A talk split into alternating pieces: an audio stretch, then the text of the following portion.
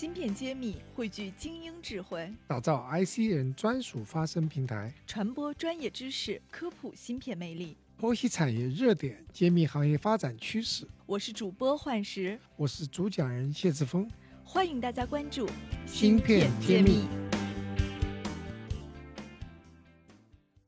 好，下面我们要进入我们研讨会的最后一个环节，是圆桌环节。我来介绍一下我们圆桌环节的几位嘉宾。首先是正威国际集团半导体事业群的 CEO 谢志峰博士，华登国际投资合伙人金伟华先生，微传智能科技董事长兼总经理万红博士。那我这里要特别介绍一下万博士，他是世界知名的传感器专家，有二十多年工业界产品研发、制造和应用的经验，拥有六十多项国际专利。那微传智能呢？也是拥有自主可靠核心算法及应用方案的，是国内磁传感与 MEMS 运动传感器的技术领先者。那我们还有一位女性嘉宾，是来自于全球知名审计公司毕马威的李吉明女士。李总是毕马威的中国区合伙人，主持了毕马威中国半导体创新五十强的评比，并且长期参与半导体行业的管理咨询服务。具体服务的公司有安谋中国、海力士、快捷半导体、爱默生等知名半导体企业。那最后一位是我们常州市工信局投资处处长朱岩先生。今天比较巧，其实半导体这个女性不是特别多哈，所以最近我也在搞一个节目，叫《乘风破浪的半导体姐姐》，大家可以关注。所以我今天也想先问嘉宾第一个问题啊，最近在十月份的时候，发改委出了一个新的一个指导意见，说对集成电路要按照主体集中、区域聚集的一个发展原则进行了一个指导。那我想这个政策出来，应该是有很多人都在热议和讨论。我当时那几天的朋友圈也一直在被刷屏，所以今天我也想借这个机会来请教各位嘉宾。你们怎么看这个指导意见？觉得这个意见会带来什么样的一个影响？嗯，要不这个话题我们先从谢博开始。我觉得这个中国现在有点过热了啊，就是说整个各地方有点野蛮生长了，那所以发改委一定是会做一些规划。那过去也在规划。那么据我那些朋友了解，就确实我们要很冷静的看，并不是每一个地方都适合做集成电路的。我们一定要知道自己的优势和弱势。然后再计划，但是大多数地方都在盲目在上，我觉得发改委一定要把这个把关把好。好的，我们万博关于这个话题有没有一些想分享的？集成电路是一个就是投资特别长、资金要求特别多，然后又需要有特别多的人才资源的，人才的培养也要的长，所以这是一个特别长线的一个大量的一个投资。在这种情况下，每个地方政府要是盲目的去投的话，肯定会死掉一大批哈。所以我觉得常州还是就是呃没有说冲着那个热浪的时候马上就跳进去，而是很清晰的审视这个情况，做这个呃判断。第三代化合物的这个半导体是一个很啊明智的判断哈。一六年底，就是科教城把我们引进来，我觉得也是一个明智之主。他就是说没有说使劲去引进那个大的那个半导体的公司，而是找到我们是做传感器的，因为常州的这个智能设备啊、电动车啊、汽车这方面的呃工厂非常多，就是这种嗯。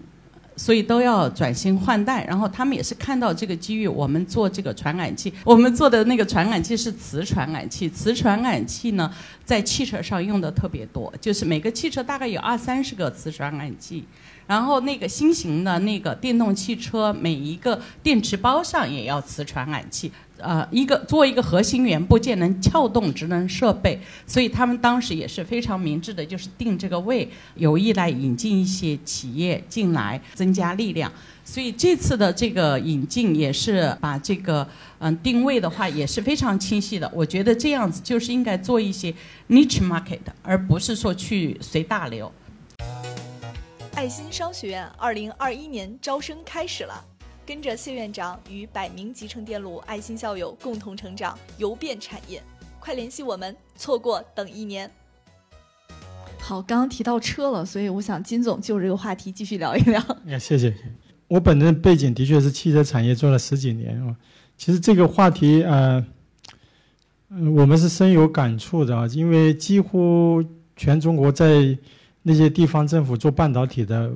都会来跟我们探讨啊，啊，实际上合肥那个半导体产业基金是我们在 run 啊，那上百亿的啊，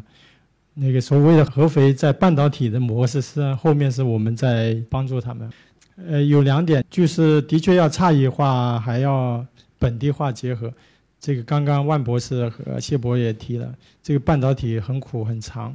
那其实有两点，比如啊，常州这个你的终端产业啊，刚刚那么丰富啊，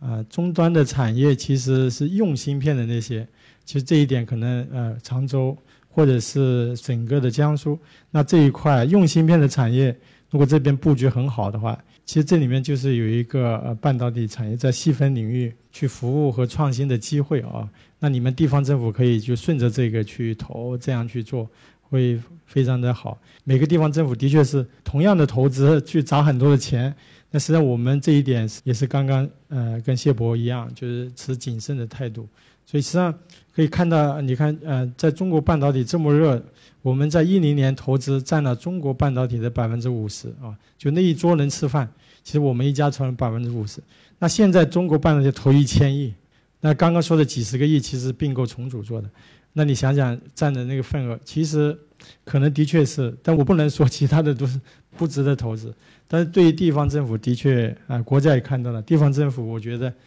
这一点的确要高度关注。那朱处给我们补充一下你的看法。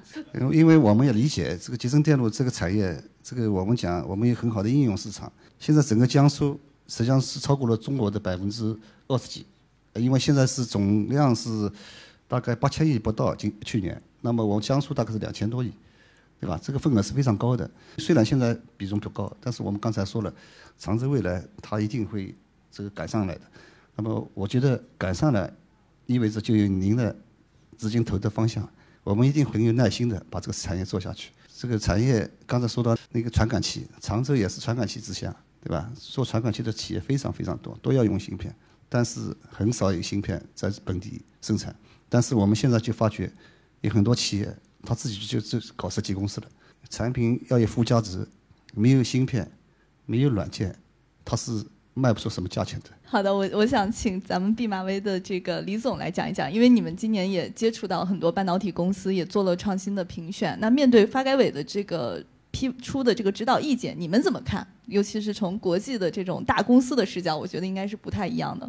呃，我想结合几个点来讲，因为我们今年其实也做了一个新科技的一个榜单，里面有五十家企业来自全国各地。但是在这个过程当中，我们也看到了整个产业的一个集聚地啊，在长三角的话是特别的这个集聚的。那同时呢，呃，长三角的各地，我看似就是说，其实每个地方也有它的一个。一个特点，呃，在这个半导体的产业链，首先它非常长，而且呢，它的一个研发周期也是非常长。基本上，呃，能够做到比较成功的半导体企业，它的一个积累的时间，我会认为可能要十年以上的一个积累。那么，怎么样在这个十年的这个时间里面，能够呃健康的存活下来，既有自己的产品研发出来，同时呢，可能呃能够越来越好。那近几年我是发现，呃，半导体企业的数量是猛增啊。就是我们在去年一刚开始要去做榜单的时候，我们当时看了一下芯片设计的呃企业数量，可能几千家吧，三千多家。那今年我们发榜的时候，在看的时候已经变上万家了。呃，我自己的观察，我是觉得说，的确现在是比较热的。但是呢，我觉得半导体行业能够最终走向成功的，就绝不可能是那么多家的。那么这个里面就是涉及到，是不是有很多企业呢？其实在这个热度下面，大家都在都做同样的事情。那么呃，各个投资机构呢，包括各地的政府呢，其实在这个主题下呢，也会非常热的涌向，就是说只要是这个主题的企业，可能都非常的支持。但是真正去理解这些企业，呃，理解到哪些是适合。比如说当地的一个一个发展的哪些是从未来角度，它既有技术，既有产品，又比较能看得准怎么去发展的，其实它是一个比较需要呃一个比较科学的一个方式的呃去做下去的。那么所以呢，其实我们也在做一件事儿，呃，我相信也很多像类似华灯有名的投资人，他们也在做一件事儿，就是，呃，要去整合一下行业，去看的哪一些企业可能整合在一起，能够把这个行业发展得更好。呃，从中国半导体的行业链来讲，我们刚刚谢博士最早的分享里面，我们缺在哪里啊？我们的设备。我们的材料，这个都是相对就是有一定差距的。那我们怎么去呃通过各界的力量去补全？这个产业链上，或者不能做到去赶超别人，但是能够相应的就是达到一定的自给自足率。那这个实际上是从整个产业链上来讲是需要去做的事情。而往往呢，我们最近看到很多企业，它有点像说，把我的目标变成我要上市。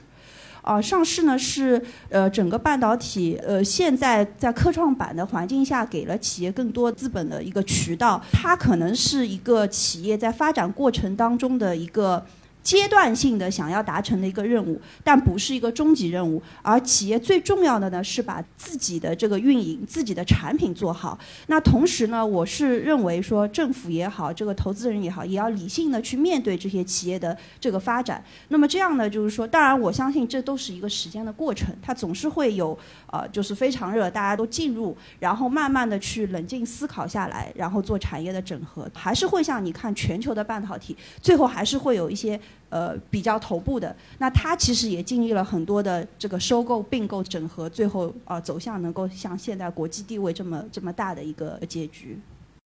谢谢大家，下期再见。